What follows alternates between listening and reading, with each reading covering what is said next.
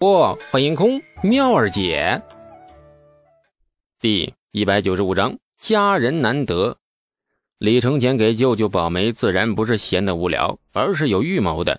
从东市痛殴东宫属官，到冯家命案种种，李素确实将李承前得罪的不轻。李承前虽是太子，但是很遗憾，他没有继承李世民宽广的胸襟，却长出了睚眦必报的心眼。那明火执仗的报复显然不可能。李承前的地位太敏感，不知有多少人在暗地里冷冷地盯着他，想要推翻他。要报复李苏，只能选择背地里动手，而且最好是不显山不露水的，表面上看上去与他完全无关的方式。于是，李承前找到了高履行。辈分的问题，李承前不是没有想过，只是纵观周围的功勋权贵子弟。适龄的几乎全都成了亲，程家的、长孙家的、尉迟家的、秦家的各家子弟的繁殖任务很艰巨。刚成年便入了洞房，数来数去，矮子里面拔高个，只能选择高履行。高履行二十出头还没成亲，算是权贵圈子里的异类了。一来是因为高家地位太显赫，其父高士廉是亲手带大长孙无忌和长孙皇后的舅父。连李世民在朝堂之外的地方见了高士廉，都得行晚辈礼。高家已是底蕴深厚的门阀世家，高履行是高士廉的嫡长子，将来妥妥的要继承高家爵位的小国公。而且高士廉早年因为战乱成亲较晚，生下高履行已经算是老来得子。如此显赫的门阀。与任何一家结亲，都会给朝堂带来不可预估的变化，继承的亲事自然是慎之再慎。二来呢，高履行此人品行颇为不端，欺男霸女倒是夸张了，但是终日混迹青楼楚馆，与娼妓厮混，并且常有因为夺那啥而与旁人大打出手的传闻。久而久之，那名声渐渐臭了大街。这高家欲与别的权贵结亲亦不大容易。这年代的权贵固然想让自家的权势更上一层楼，但是同时也是很要脸面的。高履行这种品行不端的家伙，哪怕家世再显赫，那终究也是上不了台面。所以高履行便一直耽误到了现在。李承前给高履行保这一桩大媒，其心可谓歹毒。出手便拿住李素的七寸，高履行的脸色不太好看。从辈分上来说，他算是李承前的表舅。李承前莫名其妙把他妹妹推荐给他，浑然不顾二人的辈分，委实有点轻佻浮躁了。多谢殿下厚爱，只是，只是臣与东阳公主辈分不合适，殿下怕是失虑了。若臣上公阳公主，恐被天下人耻笑。殿下一番好意，臣只恨无福消受。话说的很漂亮，作为表舅，这番话算是很委婉的拒绝了。李承前不以为意，反而笑得愈发亲切。哎呀，舅父大人何必在意东阳的辈分呢？说来东阳亦只是宫中下品所出，孤才是长孙家和高家真正的血缘亲人。东阳充其量只不过是沾了点李家的血脉而已。况且，姑这九妹可是才貌双全，年方二八，至今尚未婚配。眼看过了今年，父皇或许便会为她许下一门亲事。错失美色，人间至汉矣。高履行笑了笑：“东阳是臣的生女，辈分不能乱。陛下若其上亲，自然是好事。”臣怎会遗憾呢？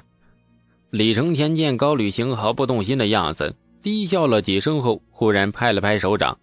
两名东宫宦官走出来，手里捧着一个画卷，当着高履行的面，两名宦官一左一右将画卷徐徐展开。一名绝色婀娜的女子出现在高履行的眼中。女子身着白色宫裙，这站在一片万紫千红的花丛中。画师的手笔端是绝妙，连女子眉宇间淡淡的温婉和清愁都画了出来。高履行呆呆地看着画卷上的女子，不由得屏住了呼吸，许久不见动静。李承前静静看着高旅行的表情，这嘴角勾起了一抹莫测的笑，随口吟哦：“宁不知倾城与倾国，佳人难再得。”高旅行的脸颊忽然泛了红，那脸颊上的肌肉狠狠抽搐几下，眼中渐渐露出了势在必得的霸气。李承前见火候差不多了，缓缓地说：“舅父大人，虽然你与东阳隔着辈分，可是你我李家毕竟只是表亲，姑表自来便是良配，自是无碍的。姑可从未听说过姑表结亲会被天下人耻笑。至于辈分，姑表之间有辈分吗？姑眼里见到的只有郎才女貌、天作之合，辈分二字岂不可笑？”舅父若不果真不愿意迎娶东阳，明年开春后，东阳恐怕真会被父皇许给别家的开国功臣之子。毕竟东阳已经是二八年华，在众多的姐妹里算是老姑娘了。见东阳的画卷之后呢，这高旅行已经心动了，此刻却仍然有些迟疑。臣答不答应自是无妨，可是陛下那里恐怕……你若无妨，父皇那里姑自会与他分说。放心，姑会安排妥当的。高履行眼中闪过一丝喜色，再次贪婪地看了一眼东阳的画像，在不舍的目光里，两名宦官慢慢地将画像收拢成卷。看着李承前如沐春风般的笑容，高旅行仿佛明白了什么，垂头静静思虑半晌。臣回去后。就会在父亲面前多行劝解，日后我高家慢慢断绝与魏王的来往。这李承前笑得愈发开心了，嘿嘿，亲上加亲，可喜可贺。舅父大人，姑这里先恭喜你了，多谢殿下美意成全。哎，臣愿意为殿下肝脑涂地。白色的棚子里种下的绿菜已经冒出了新芽。凛冽的冬日寒风里，棚子里却洋溢着令人震惊的一派春意。整个太平村的村民都没想到，原来搭上这片白色棚子后，竟然真的能够在冬天种出绿油油的蔬菜，这是亘古未见的奇观。村子里的议论声又起来了。哎呀，这一次村民的态度一百八十度大转弯，哎，仍然是每日串门，仍旧是三五成群往老爹李道正的房里钻。这是评价显然不一样了。这次大家没口的称赞，连到李家风水好，竟然出了如此一位神仙般的儿子。李道正一扫前些时日颓丧之态，乐的是眉开眼笑，处处以神仙儿子他爹自居。有奔头。大棚里，一位活了几十年的老农掐了一片绿叶的黄瓜嫩芽。放在嘴里细细咀嚼几下，然后做出了权威的认证。哎呀，再过俩月，估摸就能看到结果了啊！冬天黄瓜真香。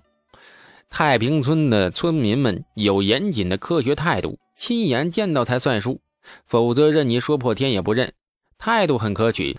如果你背地里说闲话的声音再小那么一点，那就完美了。冬天真的能种出绿菜？